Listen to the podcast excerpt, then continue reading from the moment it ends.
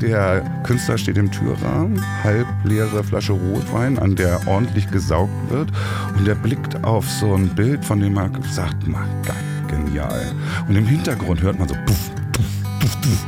Pfaff, die Miete, die Miete.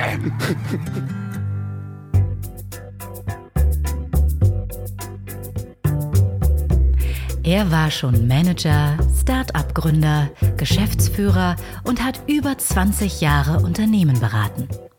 Mit diesem Kasper Kram ist nun Schluss. Andreas Loff haut in den Sack und macht sich mit seinem Wohnmobil auf die Suche nach Menschen und Geschichten. Zack. Herzlich willkommen bei Das Ziel ist im Weg.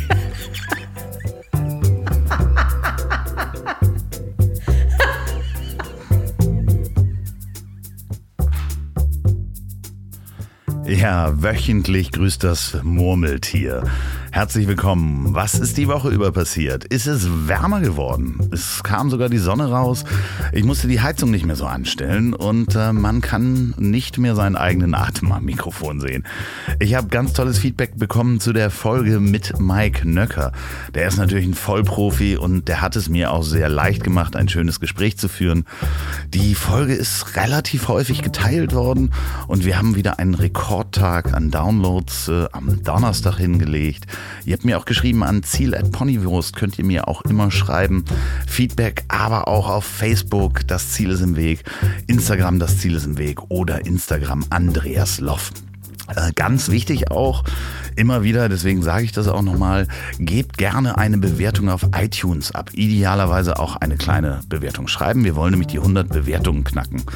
Und äh, warum sind die Bewertungen so wichtig? Weil diese Charts bei Apple ähm, sind unter anderem auch nicht nur auf Downloadzahlen, sondern auch Bewertungen, neue Abonnenten und so weiter. Das ist ganz komisch. Immer wieder ist man in den Charts, dann ist man wieder raus.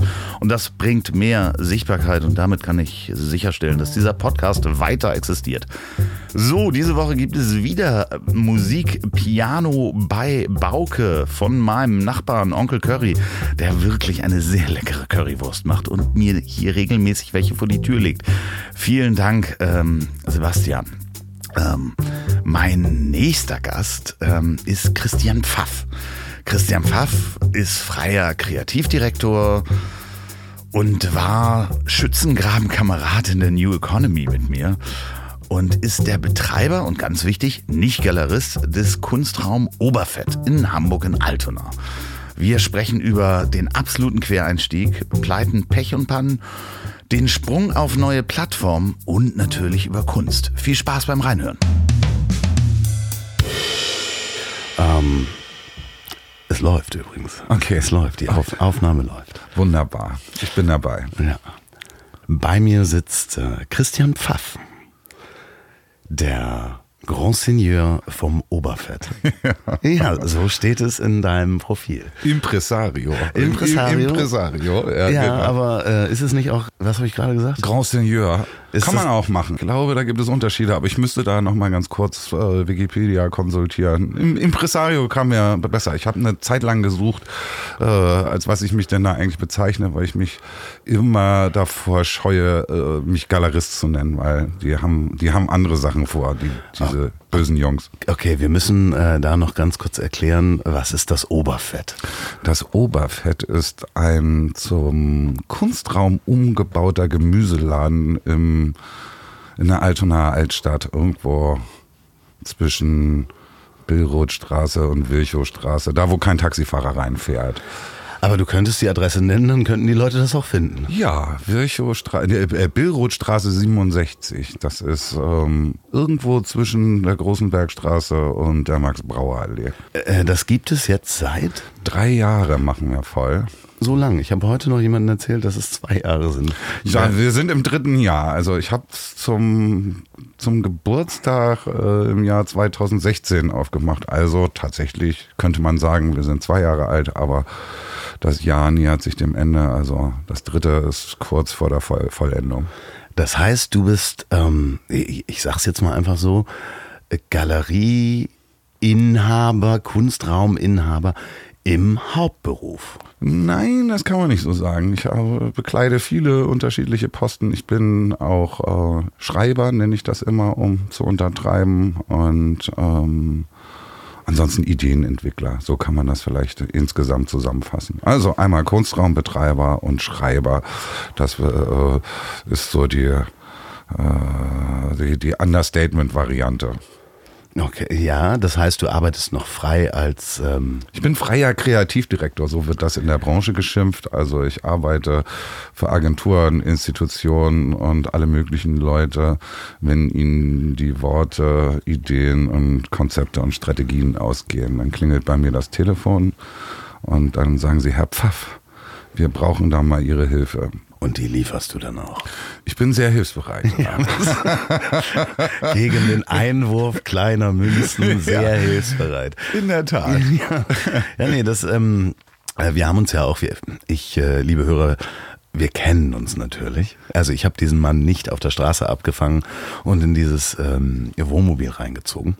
Wir kennen uns schon doch recht lange. Man könnte fast sagen, äh, es war 1995. Ja, würde ich auch sagen und meine Freundin bräunt sich. Genau. ja, aber es ist wirklich, es ist wirklich äh, seit, ich würde sagen, 1995 kennen wir uns. Da kommen wir aber gleich nochmal zu, ja. weil wie ist der Herr Pfaff zu dem geworden, ähm, was er jetzt ist, der Impresario vom Oberfett. da ist natürlich eine Geschichte dahinter und natürlich auch ein Weg, ähm, wo das Ziel auch im Weg war. Ja, würde ich, ich würde auch sagen. Ich glaube, ich habe mir wirklich ganz am Anfang was ganz anderes vorgenommen, obwohl die Pläne waren diffus. Ich habe irgendwann mal, früher musste man ja, sage ich, den Kriegsdienst noch verweigern, wenn man da nicht unbedingt hin wollte. Und da wurde mir dann, ich glaube, in der letzten Verhandlung, weil damals gab es auch noch Verhandlungen, unterstellt, ich wollte sogar mal Priester werden. Ich konnte das nicht ganz nachvollziehen, da müssen sie irgendwo im Protokoll was äh, falsch ausgelesen haben. Aber äh, der Weg war doch äh, tatsächlich oftmals äh, äh, nicht nur also er ist auf jeden Fall sehr umschlungen gewesen. Wie, wie, wie muss man sich das vorstellen? Wir stellen äh, uns vor, wo bist du zur Schule gegangen? Ich bin ähm, auf katholische Privatschulen gegangen und habe nach, nach dem Abschluss der mittleren Reife, weil damals war ich so renitent, dass Abi für mich nicht mehr in Frage kam, ähm, war die erste berufliche Station, dass ich Kindergärtner gelernt habe. Das war ganz toll. Das muss man sich so vorstellen, das ist ja auch heute noch ein eher weiblich dominierter Beruf und da gab es eine Berufsschule äh, und da war ich zusammen mit drei anderen Jungs und ich glaube 600 Mädels. Das war natürlich eine optimale Situation. ja klar, äh, gerade in dem Alter ist ja. das natürlich, äh, ist ja auch Quantität ein nee, sag, ausschlaggebendes Kriterium. Es gab äh, im Sportunterricht war das immer ganz toll. Also wir Jungs hatten, glaube ich, jeder zwei Duschen, Umkleideräume für äh, jeder jeder einen, aber die Mädchen stapelten sich auf der anderen Seite und ähm, Nein, das war gut. Also irgendjemand hatte gesagt, Christian, du, du kannst gut mit Kindern, weil ich irgendwann nicht, weil ich nicht mit den Erwachsenen toben konnte. Und dann gab es nach der Schule einfach die Entscheidung, jetzt lerne ich mal Kindergärtner. Bereust du es, kein Abitur gemacht zu haben? Ich meine, ich habe ja auch kein Abitur. Und ähm, ich habe ja auch so was Schräges wie Flugzeugmechaniker gelernt. was, das wusste ich noch gar nicht. ja, was mir natürlich jetzt hier bei einigen Reparaturen an diesem Wohnmobil äh, zugutekommt. Aber bereust du es manchmal, dass du kein Abitur gemacht hast? Oder hast du es bereut? Mm, es gab bestimmt mal den einen oder anderen Moment, wo ich gedacht hätte, ach, das hätte ich aber gerne mal studiert. Äh, aber letztendlich habe ich ja äh, irrsinnig Zeit dafür gewonnen, andere Sachen zu machen. Und das ist mir sehr zugute gekommen. Nachdem ich mit dem Kindergärten dann fertig war, habe ich zum Beispiel angefangen als Koch zu arbeiten und habe das erstmal gemacht. Und danach äh, habe ich zwei Weltreisen gemacht und äh, habe angefangen mit dem Schreiben und äh, habe noch Papierschöpfer gelernt. Also es gibt eine ganze Reihe von unterschiedlichen Professionen, die ich äh, ausprobieren konnte, weil ich war nicht die zwei Jahre da länger und dann nicht nochmal so und so viele Semester da länger gemacht habe. Und von daher bin ich eigentlich ganz äh, zufrieden. Ich kann das für meinen Lebensweg genauso unterstreichen. Was natürlich nicht heißt, liebe Kinder, die zuhört, dass ihr nicht in der Schule lernen sollt. ähm, aber also gerade die, der Umgang mit Menschen Und der Arbeitsumgang mit Menschen, das war so meine Erfahrung, dass man die so früh hatte. Das hat nachher in dem ähm, Leben, in dem Agenturleben und auch in dem Leben in Unternehmen, die ich beraten habe, äh, für mich unheimlich viel gebracht, wogegen Menschen, die dann noch ewig lange studiert haben und dann mit 30, äh, Anfang 30 ähm, in das Beratungsgeschäft gingen, die waren zwar fachlich ganz toll, aber die konnten nicht mit Menschen. Sie hatten einfach einen Stock im Arsch. um es kurz zu sagen, hatten auch einige, ich werde die anderen, die studiert haben, die mich kennen, morgen alle anrufen. Nein, aber es ist wirklich, ich habe eine, eine Zeit lang ähm, äh, im, also bei mir hat es zwischendurch im, am Selbstbewusstsein so ein bisschen, am Anfang 20 auch so ein bisschen genagt. Hm. Wenn du dann andere, in Anführungsstrichen, intellektuelle Freunde hattest, dass du eben der Einzige warst, der eine Lehre gemacht hast. Aber das ist ja, ähm, ja. Äh, heute äh, sowas von vergessen. hast du deinen Gesellenbrief noch? Ich habe eine, äh, ja, also ein staatlich, ich habe eine staatliche Anerkennung als als als Kinderpfleger und äh, ich wüsste so ungefähr, in welchem Teil der Wohnung ich suchen müsste, aber angeguckt habe ich die nicht. Sie liegt wahrscheinlich neben dem Scheck vom Museum of Modern Art. ja, okay. Also ich weiß äh, definitiv nicht, wo mein Gesellenbrief ist. Aber interessant, ich glaube, der ist wahrscheinlich bei meinen Eltern noch oder sowas. Hm. Ich bin irgendwie mit Kinderzeichnungen zusammen. aber hattest du, hast du auch jemals für die Jobs danach deine Zeugnisse vorzeigen müssen? Nee. Nee, ne? Nee. Ich weiß auch gar nicht. Diese, diese, dieser ganze Kelch irgendwie der Bewerberei und Mappen machen ist eigentlich weitestgehend an mir vorübergezogen. Heute muss ich ja immer wieder andere Dokumente vorlegen, aber das, äh, also wenn ich mich für zum Beispiel dafür bewerbe, einen Künstler auf dem Osterfer Friedhof auszustellen, dann müssen plötzlich ganz andere Credentials her, aber diese Zeugnisse vorlegen. Ich habe neulich mal eins gefunden. Da stand Christian stört den Unterricht durch Zwischenrufe. Da, da habe ich die Mappe gleich wieder zugemacht und habe mir geschworen, ich werde sie meinem Sohn nie zeigen. Manchmal ist das ja, wenn sie dann mit der Schule durch sind, die Kinder vielleicht auch ganz gut, das mal zu zeigen, um zu zeigen, okay, ähm, Papa war eigentlich auch ganz cool. Papa war auch mal cool, ja. glaub's mir. Ja. Ich kann übrigens äh, bezeugen, dass du sehr gut kochst. Mm. Hast du das richtig gelernt oder als Koch gearbeitet, als ungelernter Koch sozusagen? Ich sag immer, ich habe Kochen aus Notwehr gelernt. Ich stamme ja aus einer ähm, Familie, die relativ äh, früh durch Scheidung auseinandergegangen ist. Und mein Vater hat sich damals beschlossen, äh, hat sich damals dafür entschieden, mich mitzunehmen. Ich habe noch ein paar andere Geschwister, aber er wollte unbedingt den Sohn mitnehmen. Und mein Vater äh, konnte eins schon mal gar nicht, und das war Kochen. Also ähm, leichte Geschmacksveränderungen hat er mal durch großzügige Gaben von Curry Ketchup abzufangen gewusst. und zum Frühstück kann es auch mal Würstchen aus dem Glas gegeben haben. Also ich habe relativ früh angefangen, selber zu kochen. Und irgendwann später habe ich festgestellt, dass man ähm, Mädels ganz gut ähm, fangen kann, wenn man ihnen was kocht. Und dann äh, habe ich irgendwann angefangen, in Restaurants zu jobben. Erst als Küchenassel, macht den Abwasch, bereite den Salat vor und irgendwann haben sie in dem Restaurant, in dem ich gearbeitet habe, den letzten Koch beim Clown erwischt und dann musste ich den äh, ersetzen und das habe ich dann einfach weitergemacht. Gibt es das Restaurant noch?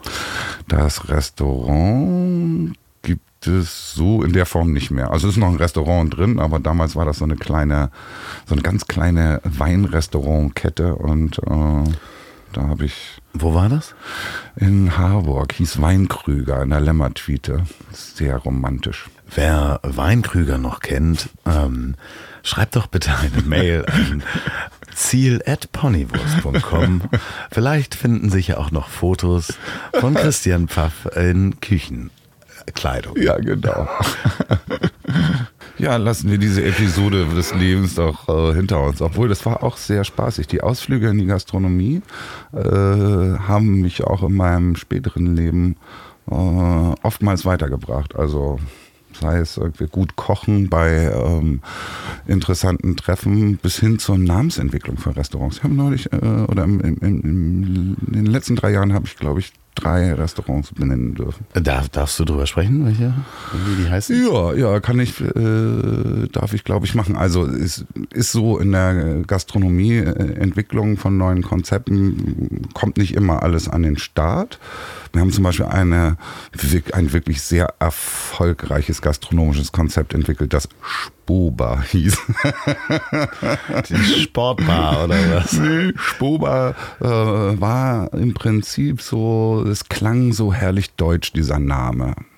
Ne? Also Spoba, ein mittelständisches Unternehmen der Gastronomiebranche. Wir dachten sowas wie so eine Gaststätte, die Spoba heißt, die ist gleich extrem äh, vertrauenseinflößend. Da erwartet man so Eichenzeugs und so weiter.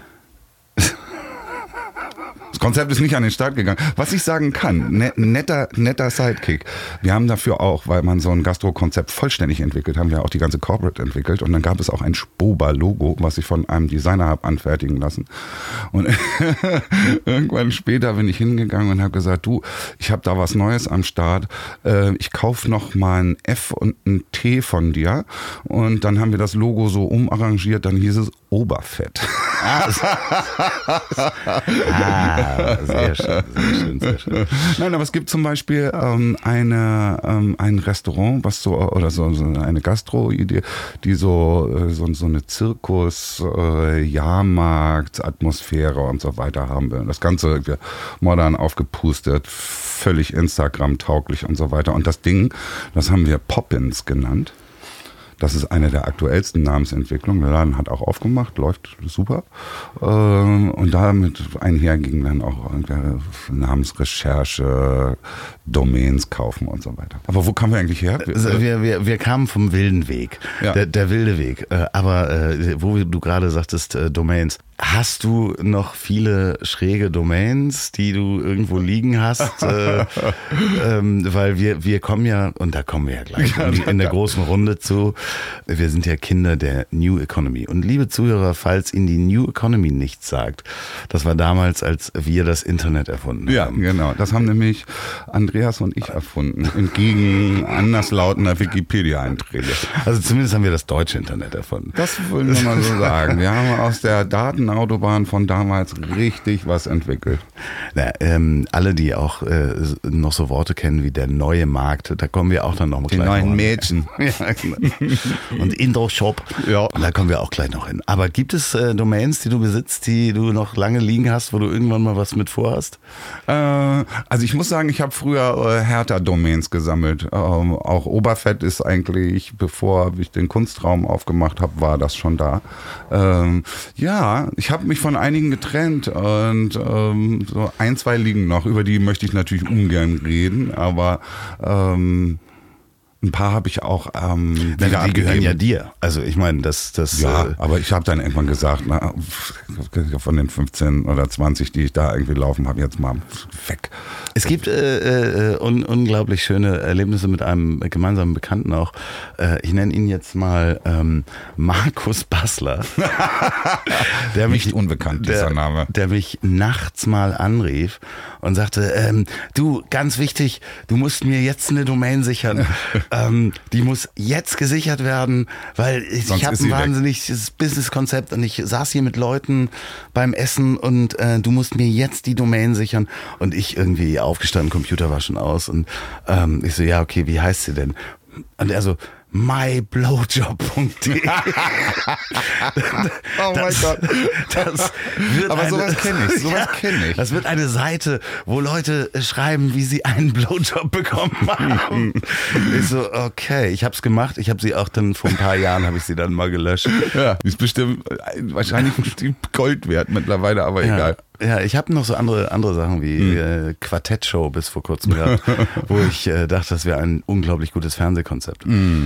Okay, aber du möchtest nicht über Domains reden, du. Hm. Also zumindest nicht. Also ich habe irgendwann mal verbalfloristik.de und .com besessen und habe die dann irgendwann. Äh, Das finde ich ganz schön. Ja, natürlich. Das ist, ich werde ja auch immer äh, gefragt, was ich mache. Und, und wenn ich sage schreiben, dann untertreibt das das oder klärt das irgendwie nicht so ganz auf. Aber Ideenentwicklung oder eben Worte so äh, gut zu formulieren, dass sie gut ankommen. Da ist Verbalfloristik schon, finde ich, irgendwie so eine schöne Genrebezeichnung. Äh, total ja. schön. So, wie, nach, dem, nach dem Kochen ähm, ja. bist du irgendwann, wann hast du gemerkt, dass du dass, anders bist. dass du anders bist als die anderen Kinder?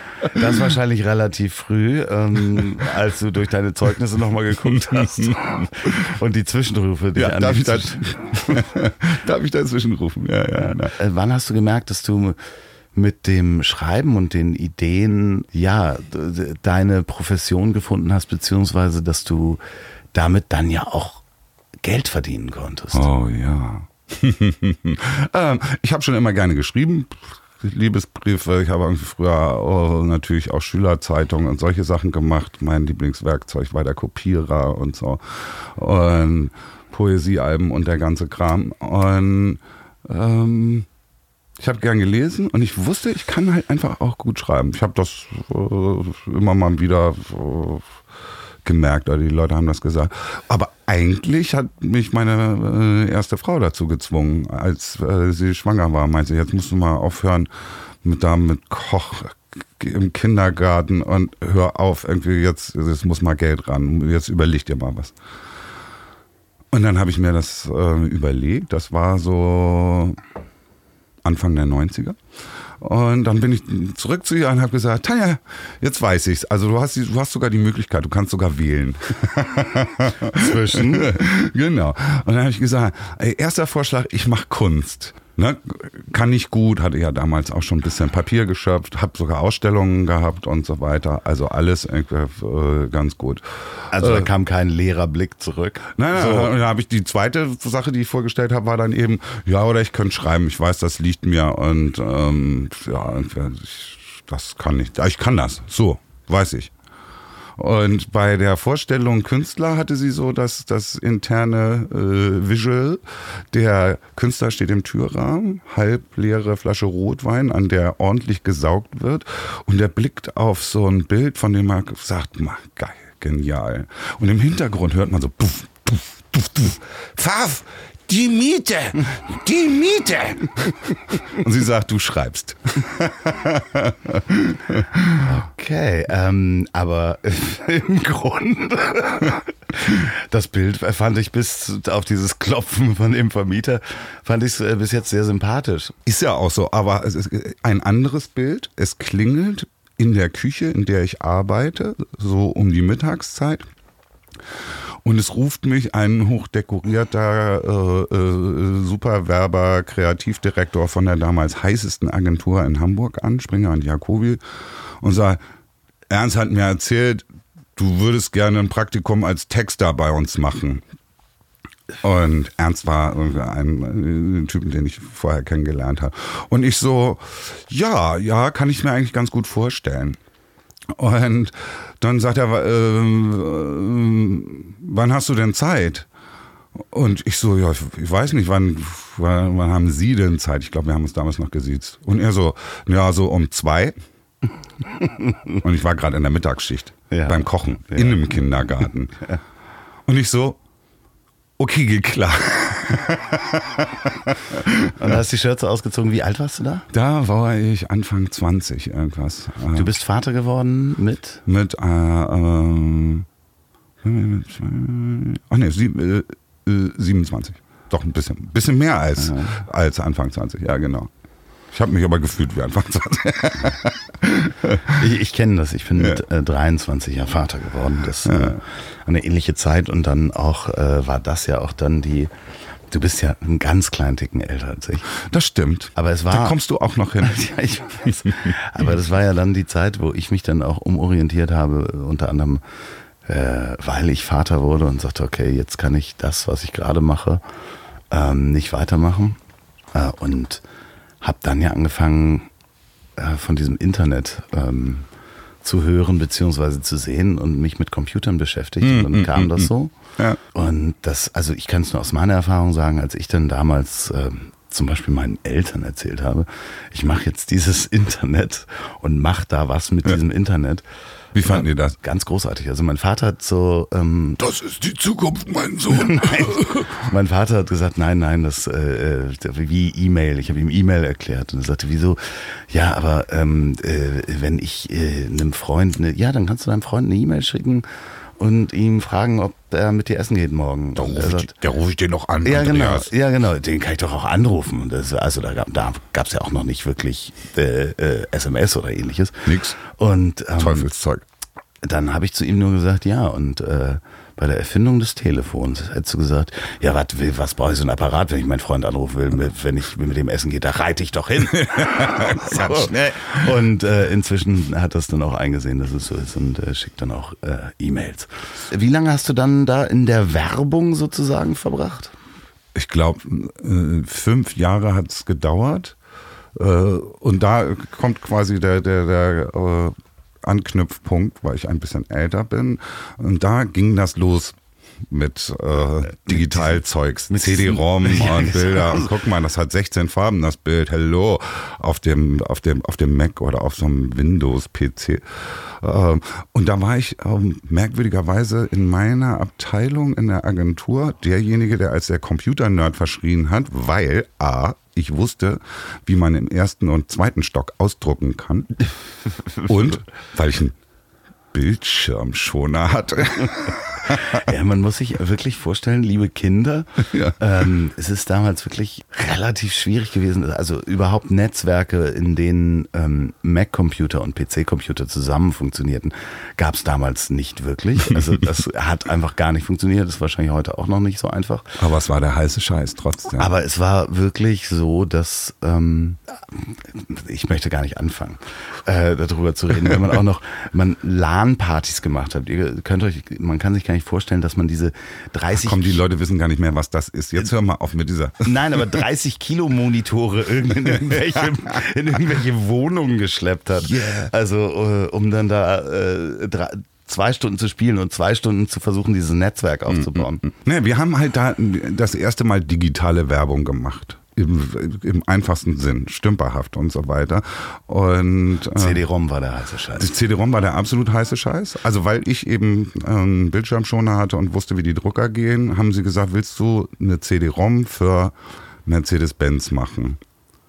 Und ich so, hm, ja, ja. Also, wenn ich, warte mal, wenn ich diesen neuen ähm, LC äh, 4200 von Mac bekommen und ein externes Laufwerk und mir noch so Wired und das Mac-Magazin abonnieren darf.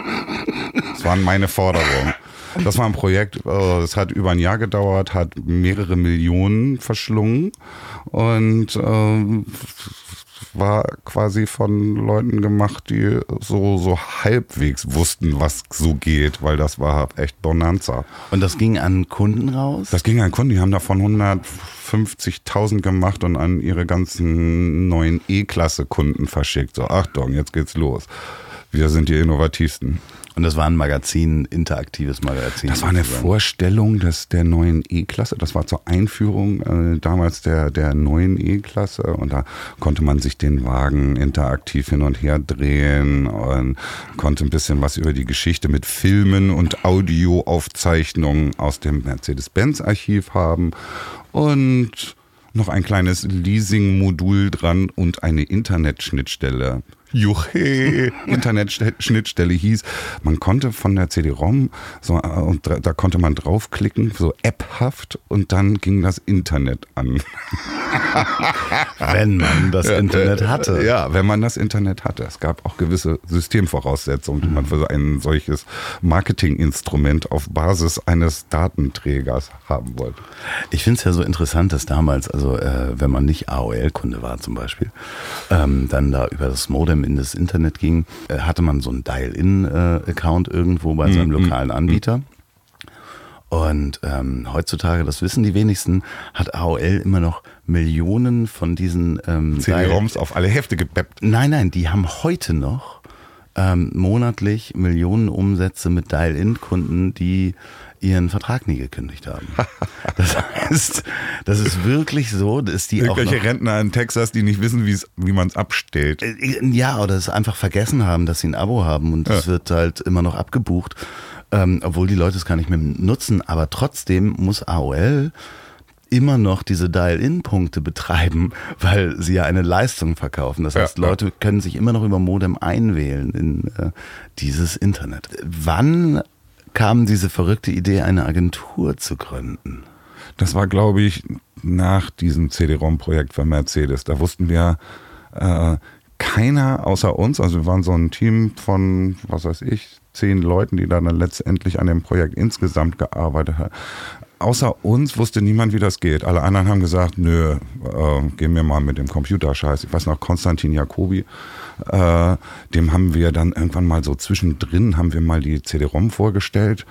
Und er hat sich das angeguckt, was das denn da auf so einem Bildschirm gucken? Ne, Print ist es oder hey, lass uns, ein, lass uns einen, einen, einen Spot machen. Was kostet das? Zwei Millionen? Seid ihr des Teufels? Sofort absagen. Wir machen da eine, eine TV-Kampagne. Und alle so, nein, nein, nein, nein, das ist, Mercedes wollen das und so.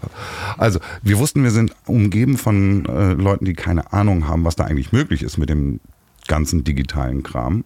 Und dann haben wir gesagt, äh, wir wollen eine eigene Abteilung gründen. Oder damals gab es noch das Prinzip Satellitenagentur. Die Agentur gründet eine neue Agentur für eine Spezialaufgabe. Und das wollten wir machen. Und da haben wir uns dann, was so äh, Anteiligkeiten und so weiter anging, haben wir uns ein bisschen in die Haare bekommen. Und dann haben wir gesagt, das können wir auch selber. Und dann haben wir einfach auch lustige Phonetik. Dann haben wir Overnet gegründet. Man merkt, äh, ne, es ist irgendwie so ein gewisser Klang, der mein Leben verfolgt. Ja, aber das, äh, das, das äh, Overnet, Oberfett. Ähm, das Interessante ist, dass genau dieselbe oder eine ähnliche ähm, Entwicklung damals äh, bei MME, Me, Myself and I, äh, stattfand. Da gab es ja das Medienlabor, die Ja, haben ja. dann die ersten Webseiten ähm, äh, betrieben und damals haben die ersten Menschen, die da gearbeitet haben, äh, sich auch selbstständig gemacht und gesagt, okay, wir gründen eine Agentur und eine der Agenturen, ähm, äh, da sind mehrere Agenturen daraus entstanden, Ja. äh, war damals Server Internet Work, wo ich dann gearbeitet Da haben wir uns kennengelernt. Genau. Erster Eindruck, da kommen irgendwie drei Verrückte rein und der eine trägt einen hellblauen Anzug und das warst du. Ja, ich glaube, ich- habe auch gerne auf Äußerlichkeiten geachtet zu der Zeit. Ja. Ich, ich glaube, ich habe damals auch Anzüge getragen. Ja, ja. Äh, waren natürlich alle gebraucht. Das war eine schräge Zeit, weil damals gab es nicht viele. Es gab äh, äh, Kabel New Media noch, die sich äh, auch gegründet hatten. Ja, und dann gab es Kontor Interaktiv. Äh, Pixel Park war auch in, in, in, in war nicht auch in Deutschland? Äh, Als in, wir in, angefangen haben, ne, da gab es in Hamburg ähm, original noch äh, äh, ähm, Kontor Interaktiv. Ja, es gab Und ich glaube, viele. äh, Kabel hatte gerade angefangen oder er war noch im Büro Hamburg oder so und die hatten auch schon sowas. Aber dann ging es relativ schnell. Innerhalb von zwei Jahren, bum, bum, bum, bum, bum, hat jeder so ein Ding aufgemacht, weil alle hatten keine Ahnung. Ja, das Lustige war aber, dass, dass, Aber es dass war zu der Zeit bedingungslose, bedingungslos voller Hoffnung. äh, zu der Zeit, wo es Server und, und Overnet gab, da kannte man sich dann auch. Guck mal, die anderen Ja, machen ja, das ja, ja. auch. Und Ja, ja, das war dann wirklich so ein, ähm, wie so ein Branchentreffen. Ähm, lass uns auch ohne Konkurrenz war das, weil wir wussten, wir waren der festen Überzeugung, dieser Markt ist riesig. Auch Ist wenn, er ja auch. Ja, äh, äh, damals war er dann noch nicht. Also ich meine, du kennst ja selber die Gespräche. Wir sind ja damals zur Mopo hingelaufen und haben gesagt, hier für ähm, 15.000 D-Mark bauen wir euch eine Webseite, die ihr selber verändern könnt, also ein Content-Management-System, als, als es den Namen Content... Also die, mit Redaktions, Reda- Genau. redaktioneller Pflege. Und äh, da haben die gesagt, seid ihr nicht ganz dicht, wir machen Print. Auf jeden Fall haben wir uns da kennengelernt und auch gleichzeitig gemerkt, dass man in irgendeiner Form in, auf einer selben Wellenlänge war. Was mich beeindruckt hat, war damals, dass ihr Jefer als Kunden. Und ihr habt einen ähm, wunderschönen Deal ausgearbeitet da. Also einerseits habt ihr die längste Webseite der Welt gebaut. Oh ja, wir haben äh, einige technische äh, und inhaltliche Revolutionen rangebracht. Wir hatten auch ähm, den ersten tierischen Internetreporter. Das war Rasmus, ein Schaf, mit Webcam, was irgendwie dann zu Ostern über irgendwelche Deiche gelaufen ist und wir haben das übertragen.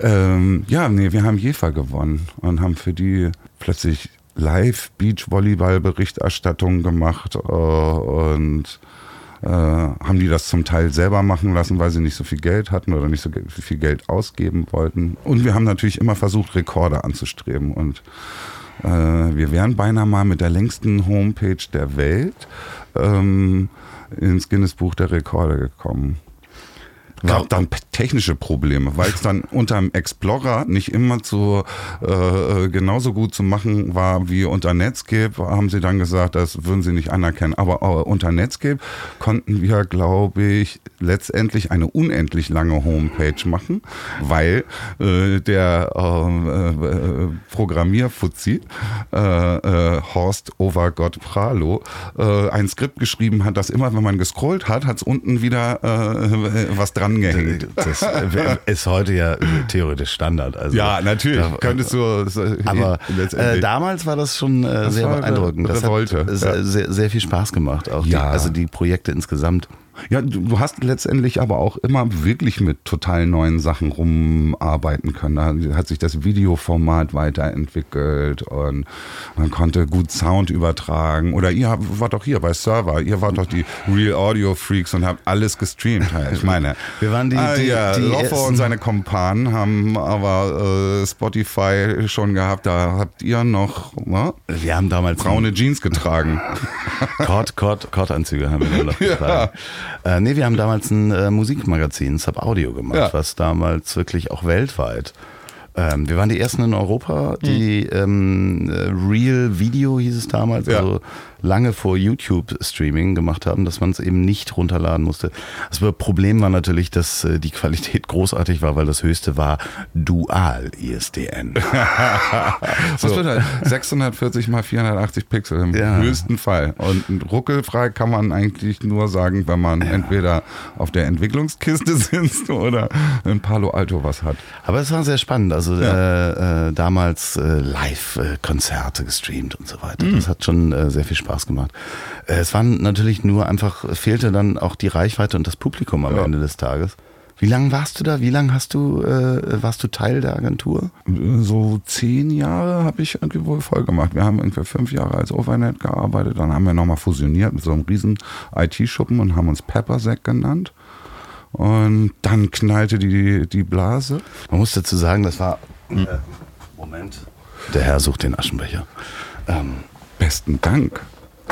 Ähm, es gab damals dann äh, äh, diese berühmte Internetblase und die Blase am neuen Markt. Ähm, ich hatte mich inzwischen schon selbstständig gemacht mit einer Firma, mit der Taskforce Hamburg. Geile Idee, Projektmanagement äh, äh, digital. Ja, also na, es war halt grundsätzlich äh, nochmal das die Backend-Programmierung zu machen für Internetagenturen. Das ist natürlich total schön, wenn die großen Kunden Internetagenturen sind oder Dienstleister und dann die Blase platzt, waren äh, meine ersten äh, meine größten Kunden waren die ersten Pleiten am neuen Markt. Das war die Management Data. Die hat äh, so Datensysteme für Radiostationen gemacht, also auch äh, um die, die digitalen, um die Musik digital abzuspielen ja. und diese ganzen Content Management Systeme und Kabel New Media. Lustigerweise hatte ich die Firma aufgemacht, ähm, weil ich vorher Ach, du hattest doch noch dieses andere Ding. Wie ist das? Denn? Äh, ich war beteiligt an Vice Versa. Ja, ja, ja, genau. Und äh, die wurde verkauft an die Kabel New Media und ich hatte sehr, sehr viel Aktien aus diesem Verkauf. Also ich hatte irgendwie, glaube ich, irgendwie 300.000 Euro oder sowas an Aktien liegen.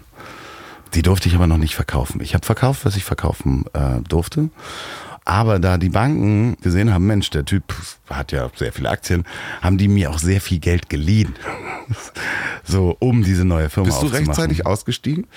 Ähm, nee, nee, das. Äh, nee, nee. Darüber möchte ich jetzt nicht reden. Ich kann da ganz offen drüber reden. Ich bin dann mit der Taskforce, ähm, die ich auch nicht verkauft habe, obwohl ich ein Angebot hatte zum Verkauf, bin ich komplett in die Pleite reingesegelt. Und Einmal ich, baden gegangen. Und ich hatte muss man auch, auch, mal machen. Ja, ich hatte aber alles persönlich unterschrieben. Das heißt, ich stand plötzlich ohne die Aktien da, weil die sind, waren ja auch pleite gegangen. Mhm. Und äh, hatte 380.000 Euro Schulden.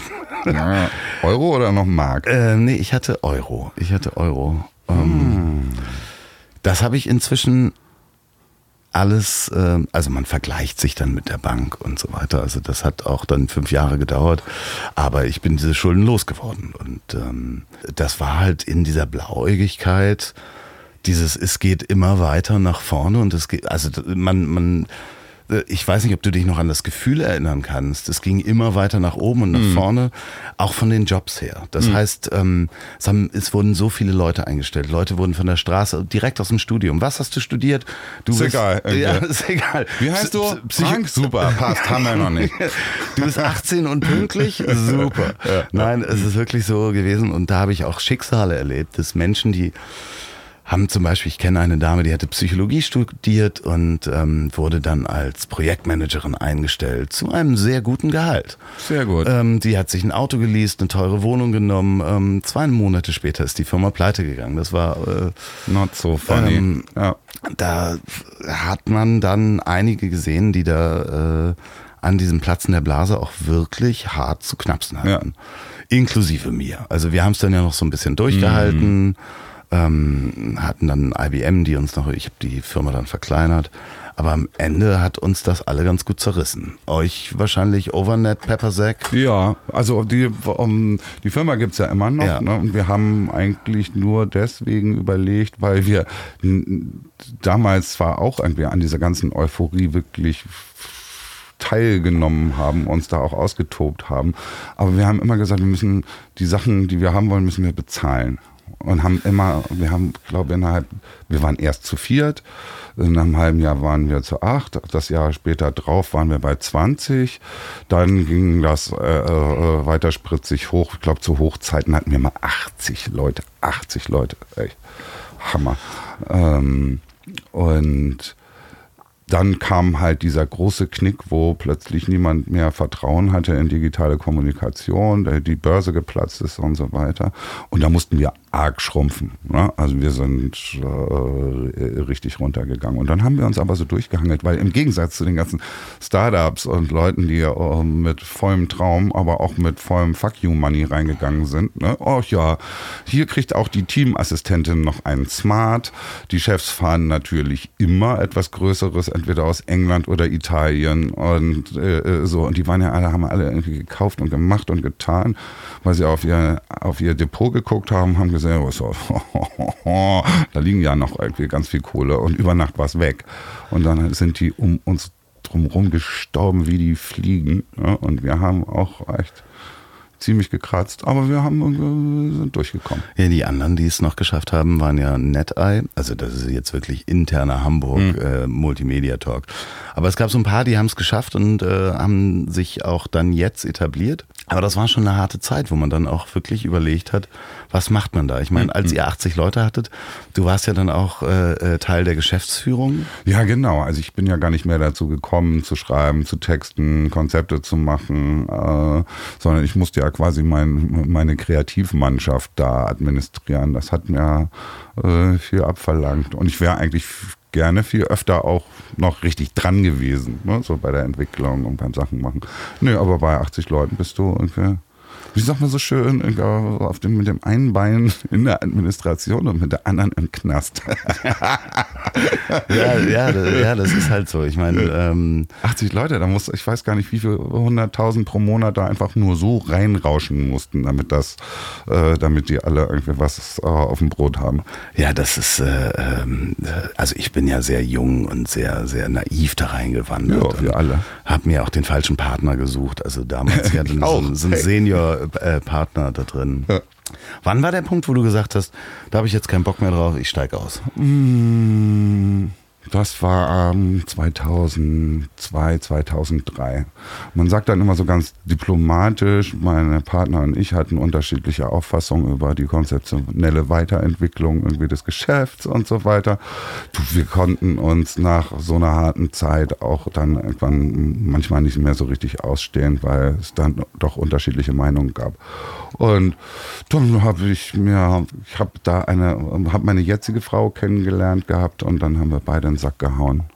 Haben eine, hab, ich habe meine Anteile abgegeben, bin nicht ganz über losgegangen, aber habe das Geld eingestrichen. Wir haben eine Weltreise gemacht und danach haben wir gesagt, so, jetzt fangen wir wieder neu an. Ähm, äh, das ist ja auch so eine Dis die, die Eigendisruption. Ja. Ist dann ja auch was, was äh, Erfrischendes, weil man muss ja erstmal diesen Schritt gehen um dann auf einer neuen Plattform zu stehen. Solange man in der alten Plattform steht, ja, ja, ja. kann man ja auch gar nicht die Möglichkeiten erahnen. Manchmal muss man wirklich die Tür zumachen und das klingt jetzt so platt, ähm, damit man in, durch die nächste Tür durchgehen kann. Ja, auf jeden Fall. Du hast das doch auch gemacht. Du bist doch auch mal für ein paar Monate in, in, in so einer ähnlichen Kutsche wie hier, noch etwas ärmlicher mal nach Portugal gefahren und hast dir mal ein bisschen Wind um die Nase pusten lassen. Ich bin zeitlebens gern gereist und mit meiner Frau war das auch sehr toll. Dann einfach mal nur ein halbes Jahr ja, und dann, dann äh, bist du ja aber auch grundsätzlich als Freier danach. Genau, ich habe mich dann selbstständig gemacht also, als freier Kreativdirektor, genau. Genau, und das, das ähm, Lustige ist, und das kann ich ja ähm, kann da ja mal so ein Geheimnis von, von uns beiden, oh, glaube ich, äh, sagen, raus. weil wie ich dich auch einschätze oder wie ich dich auch kennengelernt habe. Es ist manchmal das Geheimnis, dass äh, äh dich ein Kunde fragt, so, ja, okay, wir haben hier folgendes Projekt, ähm, trauen sich das zu? Und man sagt, ja klar kann ich das. Geht aus dem Raum und denkt, scheiße, ich ja, habe ja, gar ja. keine Ahnung davon, wie ich das hinkriegen soll. Aber genau das ist ja manchmal auch der Punkt, sich selber in den Hintern zu treten und zu sagen, klar kann ich das. In dem Moment, wo man das sagt, glaubt man das auch. Ja, wenn es interessant ist, ne? Also wenn du auch Bock drauf hast. Ich meine, wenn du irgendwas äh, überhaupt nicht kannst und du bist irgendwie nur scharf auf die Kohle, äh, aber eigentlich verstehst du es noch nicht mal oder es macht dir keinen Spaß, dann ist es nicht. Auch wenn du so sagst, naja, habe ich zwar noch nie gemacht, aber es sieht eigentlich so aus, als, also, als wenn man nur mit Wasser kocht. Ja, als wäre hier das Wasser irgendwie noch nicht so richtig heiß. Ähm, oder halt einfach, einfach nur, weil es eine spannende Aufgabe ist. Manchmal ist es auch so, dass ich den Leuten ja dann irgendwie was ganz anderes sage, was sie machen sollen. Und dann, und, ne, wir machen das mal so. Oder ich sage, man könnte es so oder so machen. Ja, das ist natürlich in der, in der Kreation bist du dann natürlich noch ein bisschen freier, hm. ähm, wo ich in der Beratung oder teilweise dem Projektmanagement gibt es dann ja schon eine gewisse Vorstellung und eine gewisse Struktur, in die ich dann reingeworfen ja. werde, wo ich teilweise Sachen zugesagt habe, wo ich, die ich auch alle super gemacht habe im Nachhinein, mhm. aber mhm. wo ich danach gesagt habe, ja klar kann ich das, bin rausgegangen und gesagt habe, okay, damit muss ich mich jetzt aber mal intensiv ja. beschäftigen. Stimmt. so, aber das ist, glaube ich, auch ein Geheimnis zu sagen, ja ja, klar, kriege ich hin. Ja. Auch an sich selber zu glauben, dass man es hinkriegt. Ja, diese Gewissheit, dass äh, man es ja auf jeden Fall auch ausprobieren kann. Ne? Also Scheitern ist immer drin, so einfach, aber ne? man muss auch mal, wie, wie, du, vielleicht eine Firma irgendwie gegen die Wand gefahren haben oder muss man sagen, ich wollte jetzt gerade mein komplettes Leben Hier bellt ändern. ein Hund. Es ist ein Wolf. Ja. äh, ja, es einfach tun.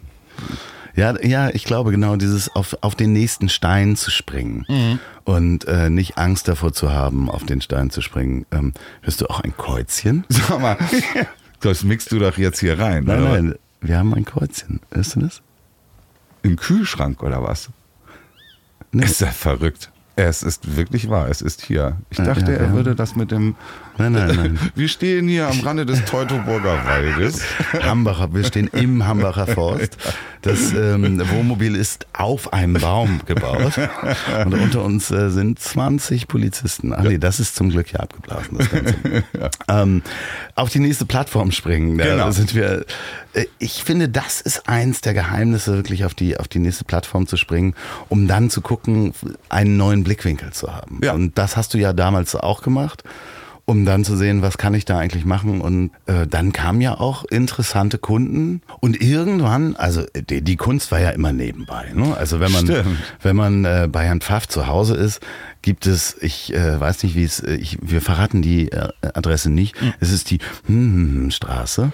Genau. Ähm, äh, da gibt es eine Wohnung und ein ganz besonders den Flur. Wahrscheinlich sieht es inzwischen anders aus. Ich war länger nicht mehr da, aber ganz speziell der Flur hatte nicht ein Quadratzentimeter, ich, ich äh, übertreibe nicht, nicht einen Quadratzentimeter, an dem nicht ein Bild hing. Es war eigentlich quasi keine Wand mehr zu erkennen. Nein, das ist, ist immer bestand, noch so. Äh, es gibt ja dieses Prinzip der Petersburger Hängung, wo man alles voll macht. Irgendein Freund hat mal gesagt, das ist keine Petersburger Hängung, das ist schon mehr. Ich würde sagen, das ist eine Helgoländer Hängung.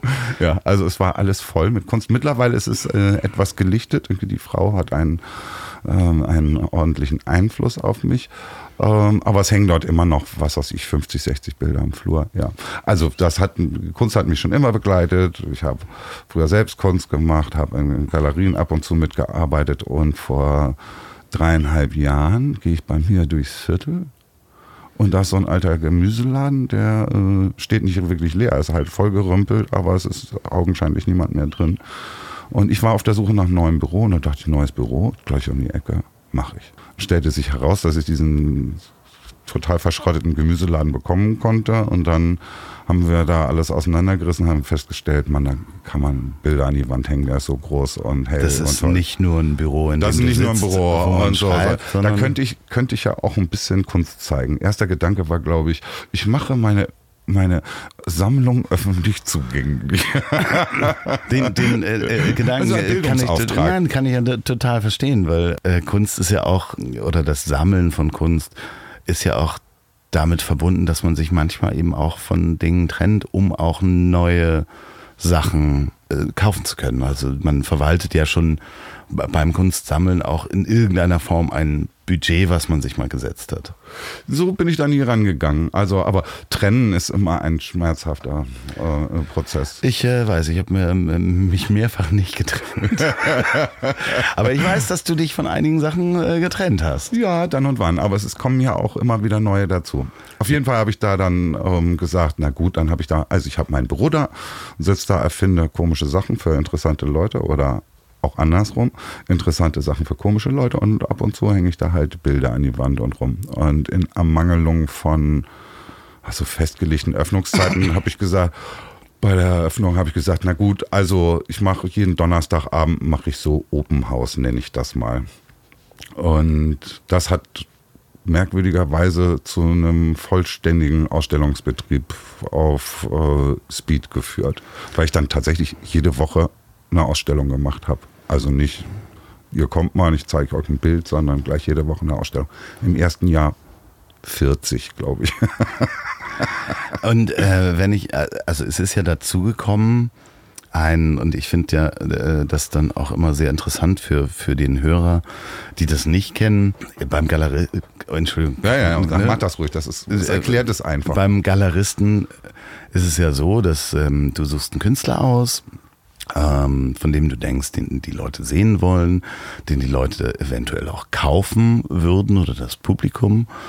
Ähm, A, ist das für den Künstler gut, weil der überlebt davon, aber andererseits bekommst du dann ja eine Provision von, von Kommission, ja, ja. Mhm. Ja, also äh, das nennt sich dann Kommission, weil du hängst ja auf Kommission an.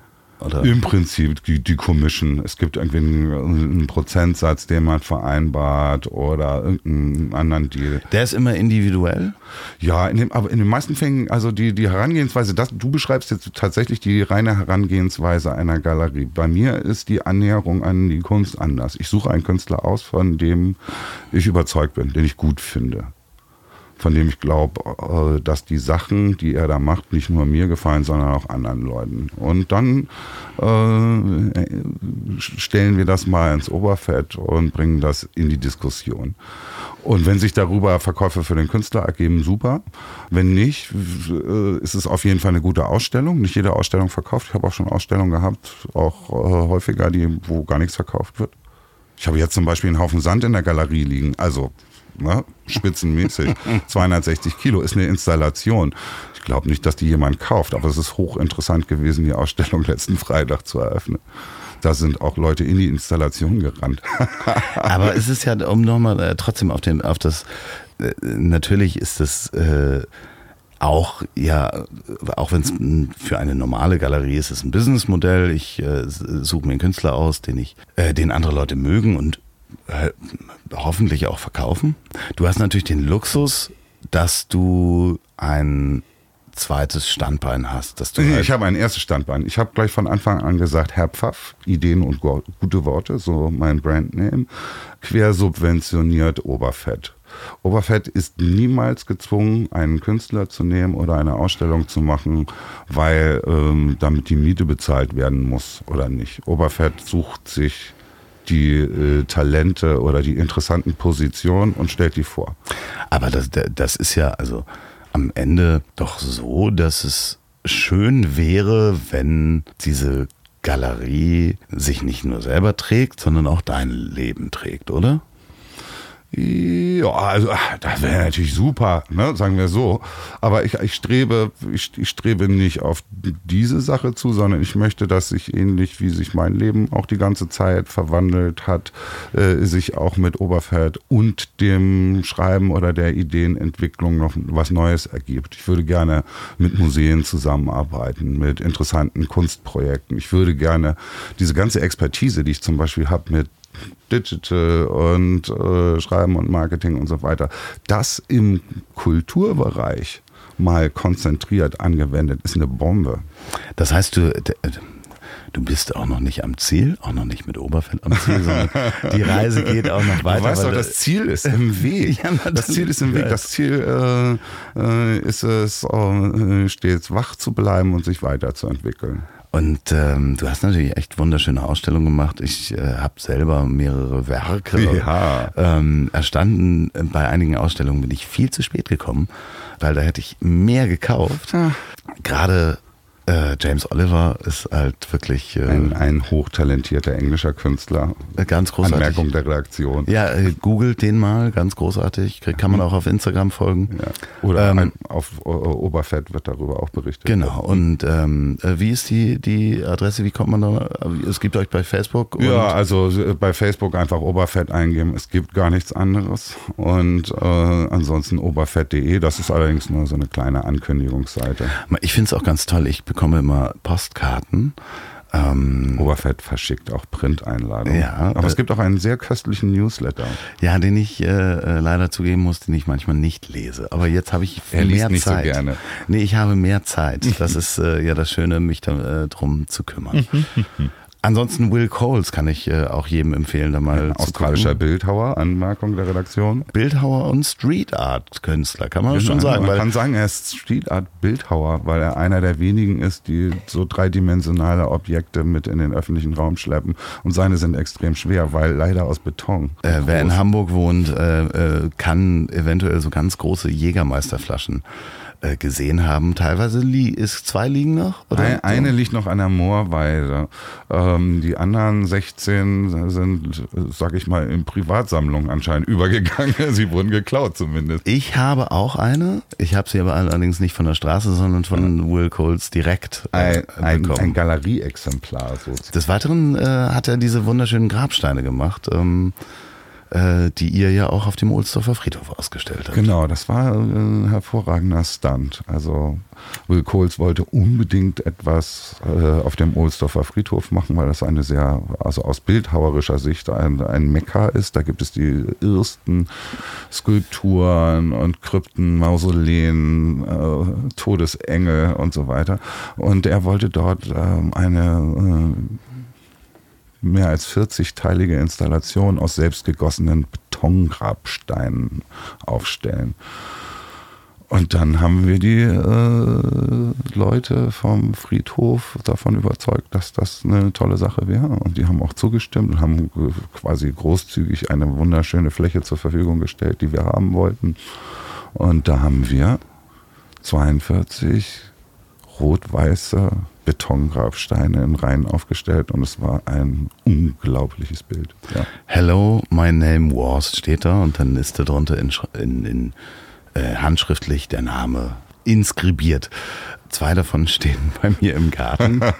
es war so, man konnte sich quasi als Mitermöglicher äh, mit beteiligen an dem Projekt und äh, gegen eine Spende äh, konnte man einen solchen Grabstein auch äh, mit seinem eigenen Vornamen bestücken lassen. Tja, und da stehen hier welche, das kann ich sagen.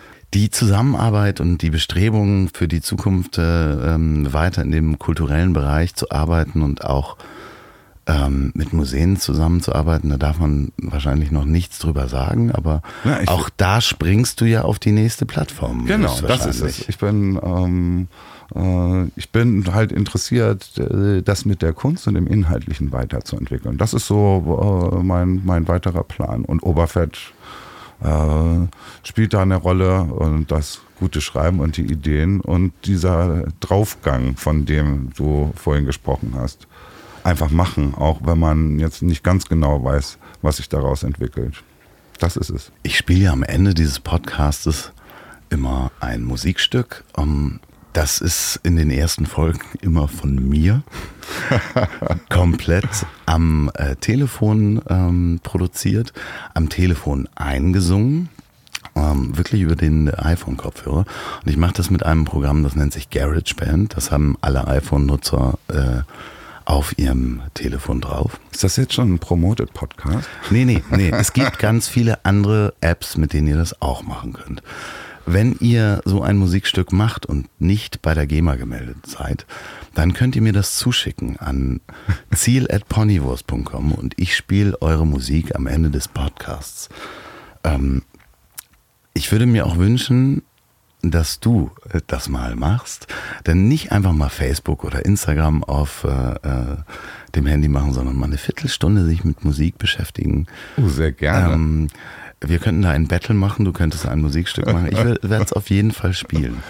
Darf man auch Coverversionen machen? Ah, das wird schwierig. Da muss man wirklich. Ach so, du ja wieder mit dem Thema rein. Okay, ja, genau. aber ja. Vielen Dank, Christian, für dieses Gespräch. Ich, ich habe zu danken. Wünsche, dass du, dass ich dich weiter begleiten darf hm. auf den Sprüngen auf die nächste Plattform, um dann gemeinsam von da aus zu gucken, wo man als nächstes hinspringen. Oh ja, lass es uns tun. Möchtest du noch jemanden grüßen? die Liebe. Wir grüßen die Liebe.